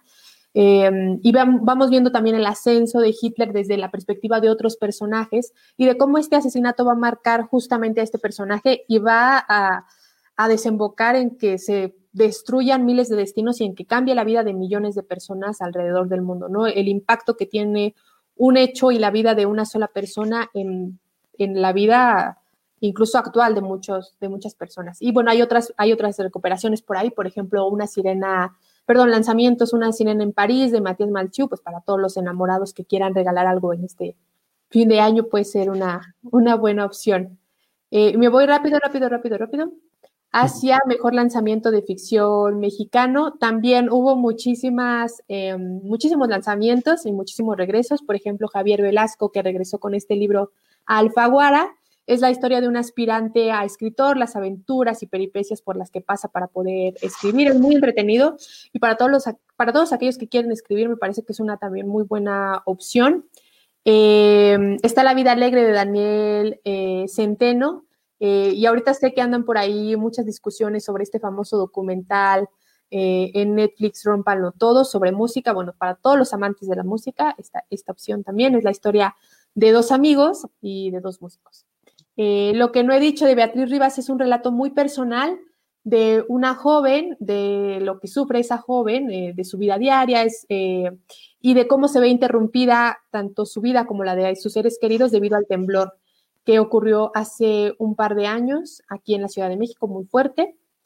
Eh, y hay otras, está por ejemplo Muerte en el Jardín de la Luna de Martín Solares, que esta es la segunda parte de esta trilogía que tiene planeada para, para Pierre Lenoir, que es un detective en el, en el París eh, antiguo y que en esta ocasión se va a enfrentar nada más y nada menos que a Jack el Destripador. Eh, y una, me, me, gusta muchísimo porque es una historia detectivesca mexicana que a veces quizá luego no le ponemos tanto foco a este tipo de historias y me gusta muchísimo. Eh, y después está Tejer la Oscuridad de Emiliano Monge. Eh, me parece que por ahí hay una especie de boom de distopías latinoamericanas y eso, al menos como fan de la ciencia ficción, me gusta muchísimo. Y esta es una, una distopía eh, justamente narra, pues, dentro de un futuro quizá no muy lejano, em, la, Tierra está arrasada, nunca mejor dicho, creo yo. Eh, y aquí hay una serie de personajes, es, eh, cada capítulo es un nuevo personaje que te va contando cómo van viviendo este, este mundo distópico. Y bueno, hay otros, por ejemplo, el libro de Eva de Carmen Boullosa, que te narra la vida, la leyenda, pues el mito de Eva, desde el punto de vista femenino, ¿no? Siempre hemos tenido como esta visión de eh, nos expulsaron del paraíso porque Eva se comió una manzana y bueno, vamos a ver ahora desde un punto de vista femenino cómo, cómo, cómo interpretar o cómo hacer una reinterpretación de Eva. Eh, está, por supuesto, el premio, el premio Alfaguara, están los cuentos de Almadelia Murillo, eh, Nadie nos vio partir, que es la historia de, un divorcio y la historia de, eh, de, cómo esta pareja que se separa, el hombre, el esposo, se lleva a los hijos y entablan una lucha también por, pues, por ellos, ¿no? Mientras los niños no tienen idea de qué es lo que está, está pasando. Y bueno, tenemos, en fin, un montón de lanzamientos nacionales que sí, al parecer hubo, hubo bastantes. No sé ustedes por cuál por cuál votarían. Yo, Yo, yo quisiera retirar lo dicho al principio por mí respecto a que habíamos disminuido la velocidad. Es que ahora ya este, repasando de nuevo esta lista digo, wow, no, no, no, es eh, impresionante la cantidad de, títulos que hemos publicado. de repente, pues como vas mes a mes, eh, dos, tres, cuatro, pero de repente ya ves esta lista entera y, y pues sí, este, es abrumadora, pero al mismo tiempo eh, creo que hay, sí, mucho, mucho, eh, muchas buenas novelas, mucha buena no ficción también, recuperaciones, en fin, eh, creo que la, oferta es muy rica y de aquí, de, del mejor lanzamiento de ficción mexicano, la verdad es que yo eh, subrayo y siempre me quedo con, con Cristina Rivera Garza, la verdad es que pues, admiro, admiro, admiro mucho todo lo que hace Cristina, es creo yo, este, todo un proyecto de escritura, ¿no? Que hace más grande obra tras obra. Eh, y bueno, pues aquí con esta autobiografía del algodón, donde tiene como eh, figura José Revueltas, pero sobre todo el norte, ¿no? La, frontera misma como, como personaje. Eh, creo que con Cristina nunca hay pierde. y bueno, pues yo por ahí le dejo mi voto de pasada a la autobiografía del algodón. Si se puede, todavía.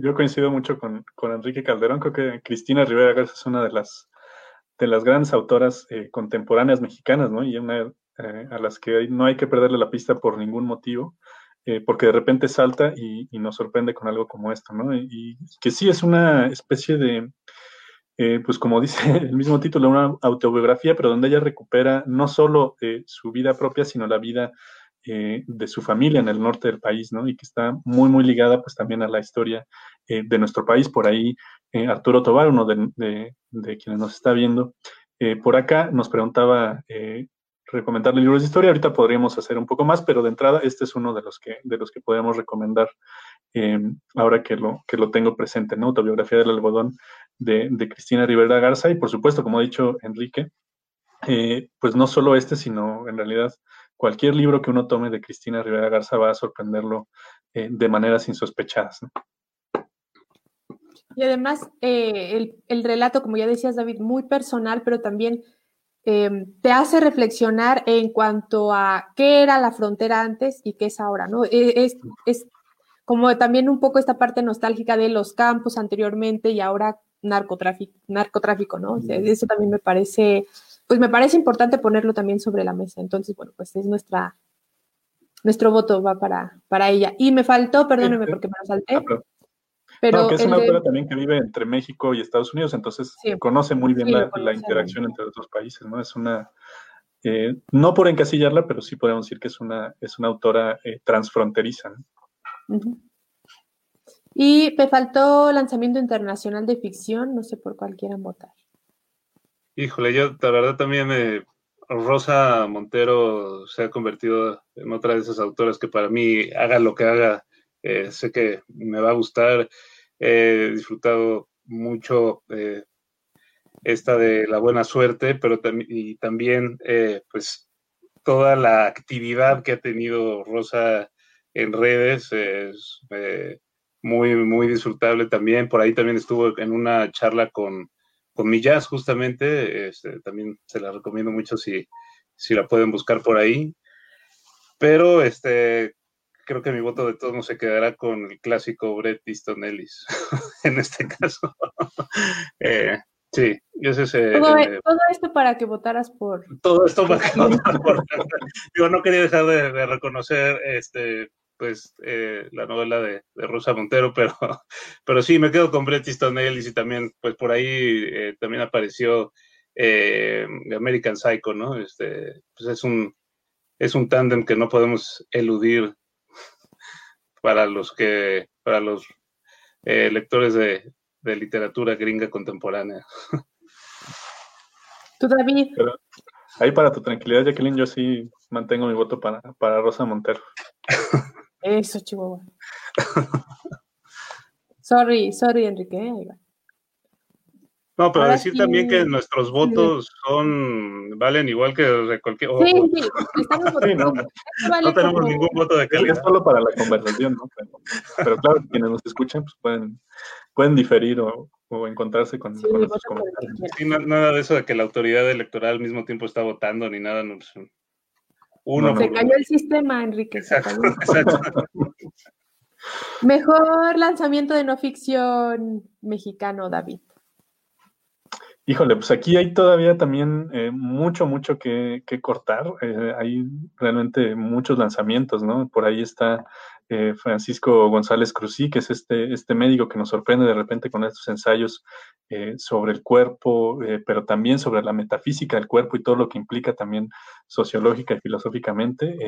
está por ahí también Jesús Ramírez Bermúdez, uno quizá de los neurólogos más eminentes eh, del país, que eh, trae este libro sobre depresión, uno de los temas, eh, pues también claves, ¿no? En, México la depresión es una enfermedad que, afecta a muchas más personas de las, que, de las que somos conscientes. Muchas personas viven con depresión y ni siquiera lo saben. y es un libro que nos ayuda un poco a entender también este problema, ¿no? Está por ahí el origen eléctrico de todas las lluvias, que es este libro de, entrevistas también con un montón de, autores y artistas de todo el orbe, eh, que nos da un panorama también literario y artístico contemporáneo. Eh, está por ahí Carlos Tello Díaz con, con Sendales, ¿no? Eh, está Mariana H. con A través del vaso, estas entrevistas con, con, músicos mexicanos eh, contemporáneos y no tanto.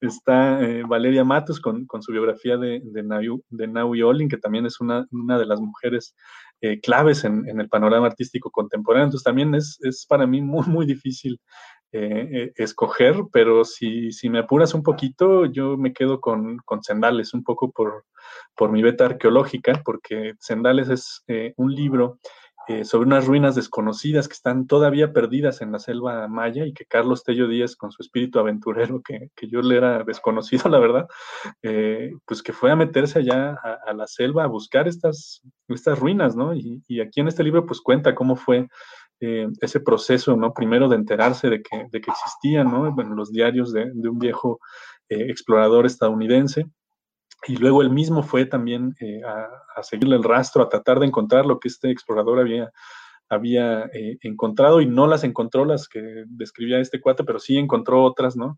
Eh, y además la interacción que tiene con, con, con los indígenas de esta parte de, de la selva lacandona, ¿no? Los, los, los, indígenas lacandones que pues también siguen viviendo hasta hoy en día muy, muy apegados eh, a, la herencia eh, cultural e histórica que tienen, ¿no? Entonces, eh, yo me quedaría por ahí con este libro que tiene un poco de historia, un poco de, arqueología, un poco de aventura, en fin, ¿no? Un libro que da, da para mucho, no por demeritar ninguno de, los otros, pero sí es una opinión muy, muy personal. Yo me quedo con Sendales de Carlos Tello.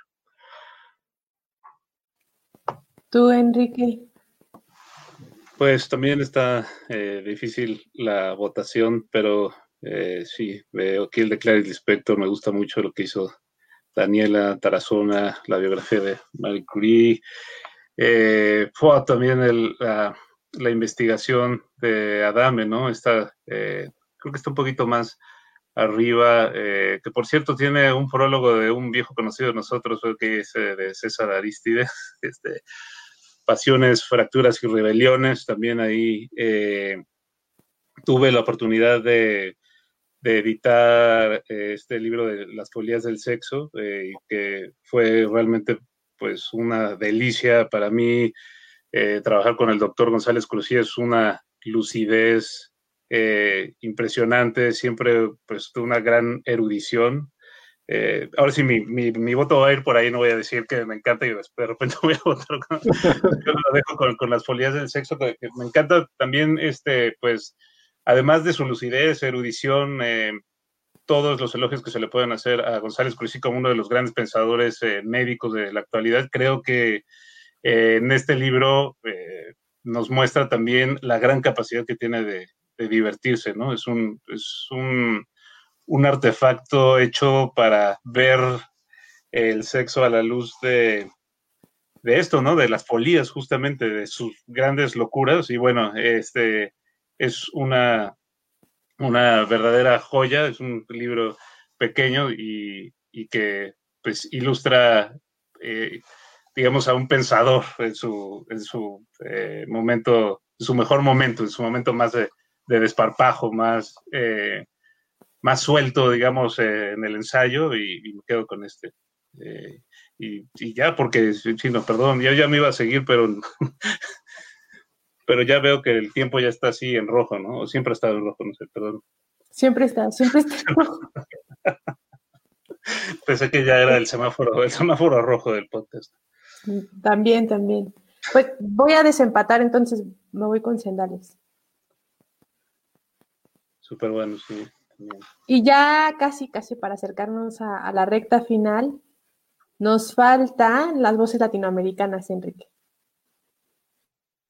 Las voces latinoamericanas, wow, eh, es que ahí también no, no paramos, también decir que hay un, eh, un proyecto dentro de eh, literatura Random House, Alfaguara, todas las casas en Latinoamérica, España mismo, para que se puedan pues, lanzar las nuevas voces de, la literatura latinoamericana, un proyecto que se llama Mapa de Lenguas, que creo que cada vez va creciendo más y eso es muy bueno. Este proyecto quiere decir en pocas palabras, pues que todos nos comprometemos a publicar a todos, ¿no? Este, no nada más esta cuestión de, ah, pues como un autor es mexicano y está iniciando, este, se, se publica nada en México y a ver si tiene suerte y pasa a otro lado, este, sino pues que realmente eh, hay un compromiso porque todas estas, nuevas voces se publiquen en todos los, eh, en todos los países. Y, bueno, pues aquí también tenemos a,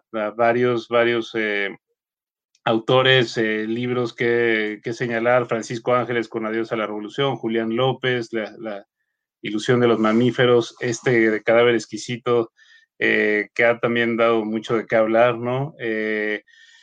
Pero, bueno, veo que también hay otras opciones, pero este, yo, yo me quedo siempre con lo, con lo clásico, pues, y con, con, nuestra querida Alma Guillermo Prieto, con este manifiesto eh, si se puede decir así, feminista, eh, y muy, muy ad hoc eh, a nuestros tiempos. ¿Tú, David? Yo aquí voy a seguir con, insistiendo con, el futuro que nos depara, entonces yo me quedo con Cadáver Exquisito, que es esta distopía en la que Agustina nos presenta un futuro en el que ya es imposible producir animales porque ya no existen, ¿no? Ya solamente sobre la faz de la Tierra queda la humanidad y pues la, solución a la que llegan eh, estos humanos es pues que vamos a tener que comernos unos entre otros, ¿no? Y tratan un poco de hacer una, una economía del, canibalismo, ¿no? Eh, y me parece que es una metáfora eh, pues bastante interesante lo que estamos viviendo hoy en día, ¿no? Porque eh, no necesitamos comernos unos a otros para, para acabarnos unos a otros eh, de muchas maneras, ¿no? Y, el hecho de que, de que las eh, clases altas y las clases empresariales sean las primeras que vayan a tener la vacuna, mientras las clases trabajadoras siguen hacinándose en el metro para, para poder ir a trabajar mientras hay un virus en el aire, pues es, es un, un, claro ejemplo de que Agustina no está tan equivocada en, en presentarnos este, este futuro tan, tan oscuro y tan extraño, ¿no? Entonces sí, mi voto es para, para cada exquisito. Sí, yo, yo coincido completamente contigo, David. Es un novelón. Em, justo por eso también les decía lo de las distopías y estos mundos eh, nuevos que, está, que estamos viendo en, muchísimas voces latinoamericanas y este es, este es uno, uno de ellos. Es un, es un libro terrible en el sentido de lo que te cuenta y cómo te lo cuenta. Eh, el personaje principal también es, es maravilloso, es él se dedica justamente a estar en uno de estos mataderos de, humanos para sacar la carne y lo que pasa es que hace un trabajo tan bueno que un día le dicen, no, ahí te va una, cabeza y una cabeza es que le dan una mujer viva, ¿no? Para que la, la cocine. Ya se imaginarán la, lo terrible que puede ser este mundo que nos plantea la autora, entonces sí, mi voto va también para Cadáver Exquisito. Siento que, que dejamos un poco, que hicimos una especie por ahí, dejamos un poquito a, Enrique solo, David. No, bueno, pero él, se lo Está muy bien, está muy bien. es la lucha de las minorías también. hay varios ahí más que comentar, pero bueno, es que sí, podríamos seguirnos aquí varias horas. Hay un montón. Pero bueno, ustedes pueden votar también por los que, por los que quieran, evidentemente. Entonces yo voy a enviar nuestro voto. Vamos a ver por ahí, oh, no sé qué pasó, ahorita lo resolvemos, pero vamos a ver por ahí también cuáles son los, los podiums de, eh, de lo más votado, mientras vamos a leer algunos de los comentarios también. No sé, David, si quieres empezar a leerlos en lo que les enseño la votación. Eh, sí, pues por ahí se quedó eh, pendiente esta pregunta que hacía Arturo Tobar. yo respondí parcialmente recomendando el libro de, Cristina Rivera Garza. Arturo nos dice que tiene 13 años y que le gusta la historia, ¿no?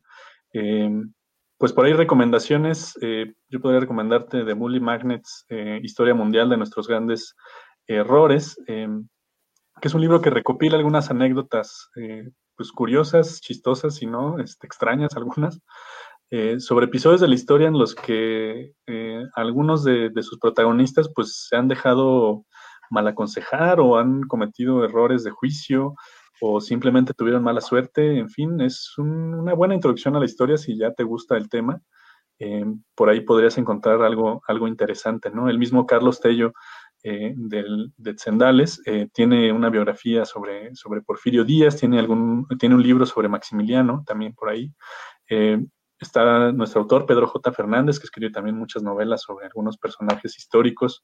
Comenzó con Porfirio Díaz, luego fue por Benito Juárez, tiene una novela sobre Zapata, eh, ahora está preparando una, me parece que eh, sobre Cuauhtémoc, si no me equivoco, o Moctezuma. Eh, en fin, él trabaja mucho la, novela histórica.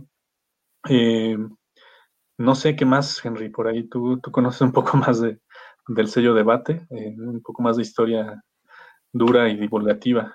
Pero yo creo que por ahí estaría, estaría bien comenzar eh, para el amigo Arturo que nos pregunta.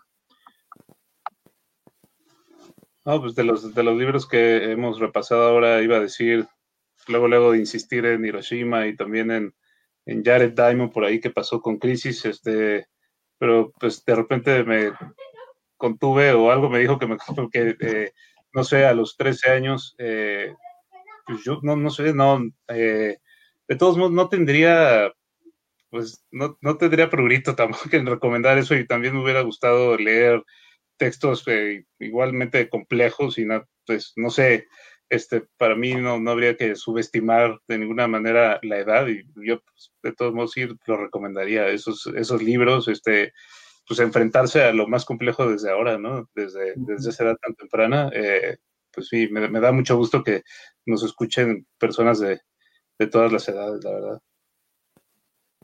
Voy a leer otros comentarios. Ah, perdóname, no, vas a ver. Este, sí, no, nada más, ahorita que, que, lo mencionabas, pues recordad que también está este libro de, de Yuval Noah Harari, eh, de animales a dioses, eh, que es también pues una especie de recorrido eh, de la historia humana, ¿no? con una, una, reflexión bastante profunda sobre lo que significa la, la, historia y la evolución que hemos tenido pues como, como especie. Ahora también sale novela gráfica, entonces quizá por ahí hay un acercamiento un poco más, más amable con los lectores eh, de menor edad, pero incluso como dices, o sea, no, no, no por demeritar eh, su inteligencia vamos a dejar de recomendarles pues libros un poco más, más densos y, y, más duros sobre, sobre el tema. Entonces yo creo que Yuval Noah también puede ser una buena recomendación eh, para el amigo Arturo. Y ya, Jacqueline. Sí, sí, nada más voy a leer otros, otros de los comentarios que nos ponen aquí. Saludos a todos los que nos mandan sus saludos también. Eh, por ahí Dalila eh, mencionaba por, poco ortodoxa, muy buena serie. Ramiro, soy su fan. Eh, Dalila por ahí también nos deja varios comentarios. al parecer está esperando con mucho ánimo el podcast sobre ajedrez. Muchas gracias, Dalila. Angelina nos menciona que va a tomar en cuenta nuestras sugerencias. Entonces va a ser un carrito de compra así enorme, enorme. Indira nos, manda también muchísimos comentarios, muchas gracias. Nis dice que votó por Normal People, gente normal. Lo leyó en español y en inglés y le gustó mucho la serie. Es muy, muy, muy fan. Eh, Alejandro Padilla también nos manda un montón de comentarios. Gracias por todos tus comentarios. Mucho sobre cambio climático, es un tema que al parecer eh, interesó bastante. Lucía Berlín es excelente escritora. Sí, por favor, léala. es muy, muy buena y creo que no tan conocida como quizá debería. Eh, por ahí muchos comentarios de la energía solar, del litio también. Sí, ahí sí me eh, permites detenerme un poquito ya aquí. Eh, me parece que Alejandro preguntaba un poco, ¿no? Sobre, este asunto del litio y las energías. Bueno, Indira también aportaba sobre la energía solar, la energía eólica. Pues sí, varias de estas respuestas están en el, en el documental este que les comentaba, el del planeta de los humanos. Me parece que no fue dirigido, sino producido por Michael Moore, pero lo pueden encontrar creo que está en YouTube, yo lo vi en Vimeo, que es esta otra plataforma de videos.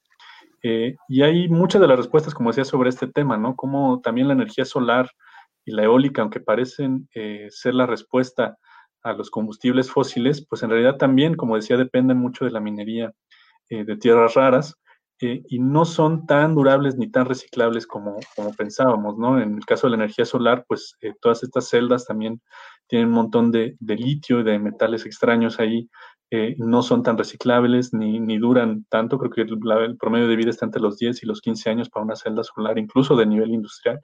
Eh, y las eh, aspas eólicas también se degradan muy rápido y no son tampoco fácilmente reciclables. Entonces lo que hacen es simplemente enterrarlas en la tierra y volver a extraer más metales para seguir haciendo más.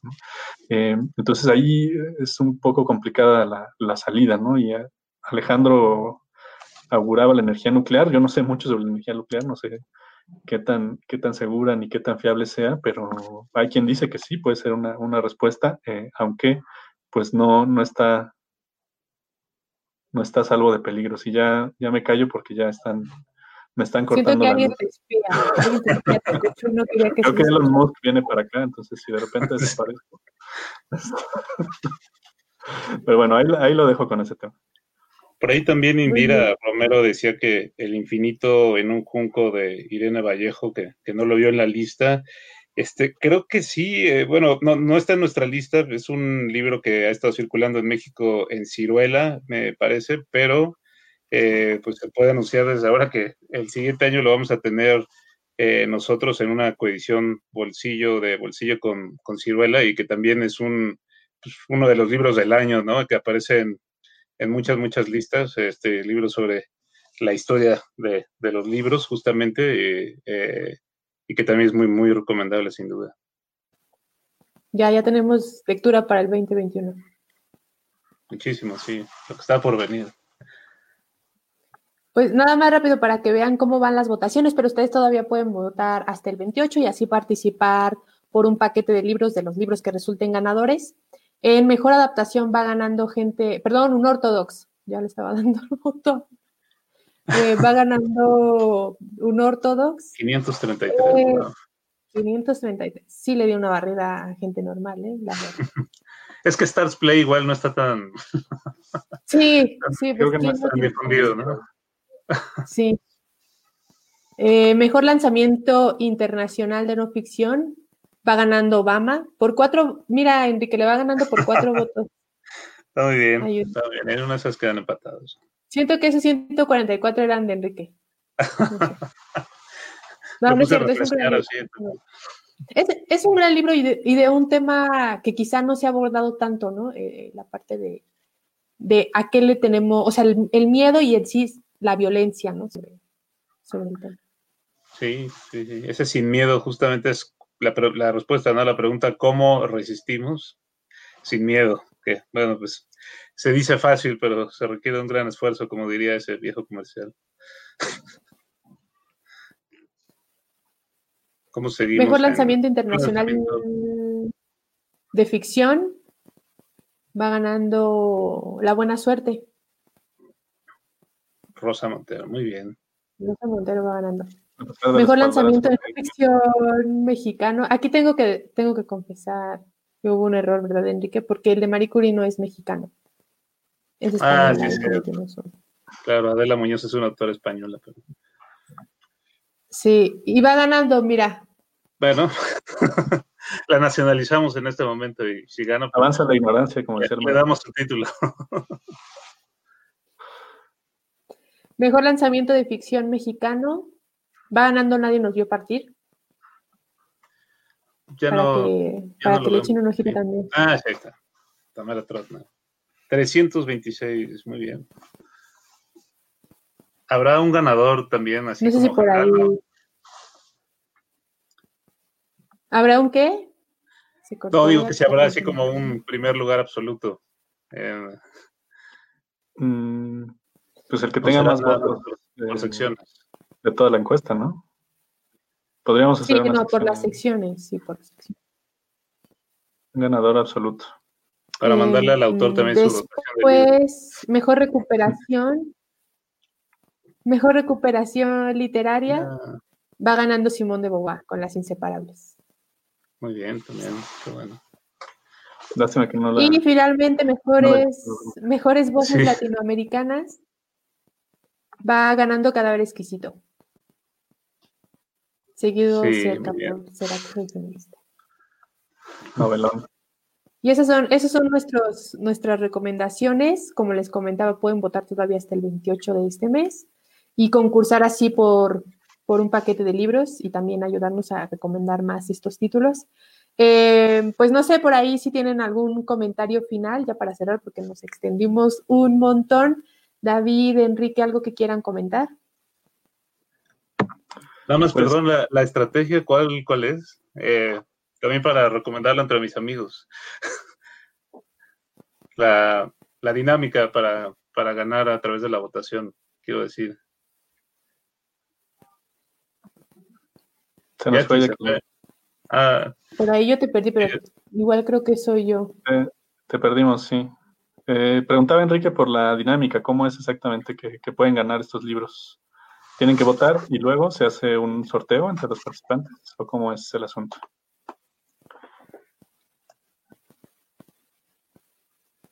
somos víctimas de- no del enemigo, del enemigo, del enemigo que está dentro. Eh, dice, dice Velázquez que si rifamos un paquete entre los que asistimos al en vivo, pues bueno, la verdad es que ahí la jefa es la que tiene que decidir. Y Jacqueline es la que nos puede decir. Pero como, como está congelada Pues en sí, este sí que- momento, Vamos a hacer.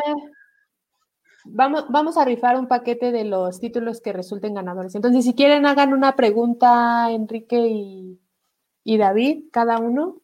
Y la primera persona en vivo que lo conteste bien se lleva ese paquete de libros. Obviamente los contactamos para que nos dejen su, su dirección.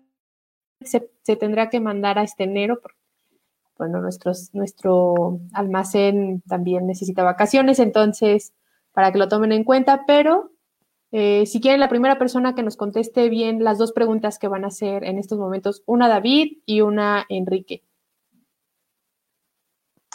Em, yo preguntaría, eh, ¿cómo se llama la especia que se produce en el planeta Arrakis, en Dune? Muy bien. Eh, pues que justamente yo iba, mi pregunta iba a ser, este, ¿de qué libro es especialista David Velázquez? ¿En qué obra? Pero ya, ya está respondida ahí. Eh, entonces, eh, justamente, pues también podría preguntar quién es la autora de del enemigo conoce el sistema. Sé que está muy barco, pero bueno, pues es el primero que responda. Y, y sí, pero es que creo que lo que no, lo que no quedó claro es respecto al otro, ¿no? A la dinámica de la votación. Pero bueno, de cualquier manera, si no lo podemos eh, dejar en claro aquí, de todos modos estará en la misma página que vamos a compartir para que puedan hacer la votación y también concursar, porque sí, eh, esa era una de mis preguntas justamente. Y Jackie se nos fue otra vez. Ah, ya está de regreso. Ya regresó. Pero ya respondieron la primera pregunta, solo Solo la primera pregunta.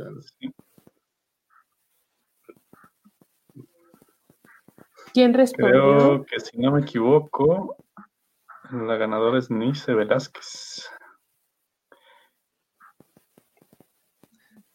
Melange. Pues no sé, está, bueno, qué difícil, ¿eh? eso es una, como la novatada con esto. La ayuda de la interventora de la Secretaría de Gobernación. Sí, porque a las, a las siete, a ver, vamos a ver, por las horas, ¿no? Habría que ir. Pues, eh, no sé. no sé, no alcanzo a ver ahí. Creo que es un final de fotografía a las 7.38, pero no. Está muy, muy cerrado. De hecho, Eh, que- Ah, ya, es que Jackie nos está diciendo que, que nos escucha un poco cortado, pero creo que es su conexión porque yo te escucho bien. Pues vamos a ver, a las 7.37, a las 7.38 tengo yo, eh, Indira contestaba que Melange, o Melange, sí es, sí es Melange, sí, ¿no? Sí, la Melange. A las 7.38 también Nietzsche contestaba que Melange, Nietzsche Dune, Indira a las 7.38 Judith Butler, eh, y luego a las 7.38 vuelve a contestar Indira que Melange y Marta Peirano. Y ahí pues mm, ella se convertiría en la ganadora, si no me equivoco, pero es final de fotografía, ¿qué les puedo decir? ¿Ya regresaste, Jackie? Puedes, puedes ser tú la, Ya estoy aquí, interventora de- perdón. la interventora de gobernación. ¿Qué pasa? Es que ya me, me perdí, pero hicieron las dos preguntas, ¿no? ¿Cuál es? Sí, las dos preguntas, sí. bueno, las dos, ¿Quién una, la contestó primero? pregunta era de, la de la sustancia de Dune, quién es la autora de El enemigo conoce el sistema. Entonces, eh, estábamos viendo como que a las 7.38 hay muchos mensajes simultáneos. Eh, Sí, el primero que llega, mira, por ejemplo, está, Nis contestó de Dune. Y Ah, después estoy, eh, aparece aquí, Claro, es que ahí yo también metí segundo- toda la confusión porque dije que iba a ser una pregunta y luego dije que esa no iba a ser la regalemos, pregunta. regalemos dos paquetes Sí, para que sí, no mejor. haya, para que no haya problema. Recuerden que esto es, esto es solamente para el en vivo. Para el en vivo son dos paquetes y además ustedes pueden participar en la plataforma que les enseñamos y que está aquí en la liga de Facebook. Ese ya es otro paquete extra y pueden participar de aquí al 28 el día y hora que quieran. Entonces aquí seleccionemos a los ganadores. Sí, las bases también están ahí, ustedes ah, pueden participar y nada más dar clic y ya lo, lo revisan. Y aquí para los dos paquetes, para dos ganadores diferentes, entonces, eh, corríjanme si estoy mal, pero me parece que es Indira y... ¿Sí? ¿Sí está bien? Indira y Nice, si no me estoy equivocando. Sí. Son las primeras que respondieron. Nice lo hizo eh, una y luego otra, aunque llegan ambas a las 7.38. Y Indira responde las dos juntas, igual a las 7.38. Eh, gracias a todos por participar, pero... Ok, entonces Indira y Nice les vamos a escribir desde la angosta y si no, bueno, mándenos un, mensajito también en privado para ponernos de acuerdo y enviarles sus libros. Importante decir ahí también, Elizabeth eh, Mesa decía que, pero a ver, si votamos en la página que anexaron de qué sirve, pues ahí también eh, la votación, eh, bueno, queda, queda ahí y además también ahí ven también el mecanismo por el cual podrán ganar, ¿no? Sí, exacto. Y sí, y sí, su votación de verdad que sirve, sobre todo para los, los algoritmos malignos que pondremos en nuestra langosta. Sigamos alimentando la Exacto. y pues nada, creo que... Pero bueno, no se preocupen, de todos modos, si no ganaron aquí, pueden ganar en la página. Y si no, pues estén atentos. Eh, eh, muy regularmente tenemos dinámicas, ya sea en Langosta o en Me Gusta Leer, donde pueden también ganar eh, libros y otras comodidades para la vida moderna. Pues muchísimas gracias a todos por participar. Muchas gracias, David. Muchas gracias, Enrique. Y también, bueno, muchas gracias a todos también por escucharnos durante todo el año. Gracias por aguantar nuestras, eh, nuestros sonidos de Zoom también, porque ahora no hemos tenido como la calidad que, normalmente tenemos cuando estamos en cabina. Muchas gracias también a Álvaro Ortiz, que hoy se reveló y dijo voy a entrar tarde, hoy no voy a editar, eh, pero que se ha aventado, la verdad, un montón de, ediciones y horas y horas de ediciones. Eh, gracias por ahí, especiales también a nuestro público en Colombia, en Perú, y en Argentina, porque según Spotify hemos crecido un montón también en estos, en esos lares. No sé si por ahí Álvaro quiera que lo, que lo conectemos para que comente algo, si ya se fue a dormir. Eh, aquí está. Ah, aquí estoy de fan. No descansé. ¿Cómo están? No, muchas gracias a todos y esperemos que el próximo año ya la calidad pueda mejorar y estemos todos otra vez en la cabina para que regresemos a los viejos tiempos, ¿no? Muchas gracias por todo. Sin duda. Sí, de verdad, gracias a quienes nos escucharon. Gracias eh, a Álvaro, que está siempre detrás eh, de todas estas eh, charlas, ¿no? A Jacqueline, que las prepara con mucho esmero. por supuesto, Enrique, por, acompañarnos. Y, y, gracias, de verdad, a todos quienes nos escuchan, quienes nos ven ahora. Gracias a todos por escuchar nuestras divagaciones. Un buen rato. Muchas gracias. Nos vemos entonces. Todavía queda un episodio que vamos a estar subiendo en estas semanas, bueno, en esta semana o la otra, dependiendo de lo que nos diga Álvaro, sobre literatura, literatura y ajedrez va a estar bastante bueno. Eh, y bueno, el próximo año nos vemos, nos escuchamos más bien con otros podcasts y otros temas. Mándenos sus comentarios de qué les gustaría también eh, que habláramos, qué libros les interesan, y más. Muchísimas gracias. Búscanos en nuestras redes sociales, Twitter, arroba langosta-lit, Instagram y Facebook, Langosta Literaria, y en YouTube, Me Gusta Leer México.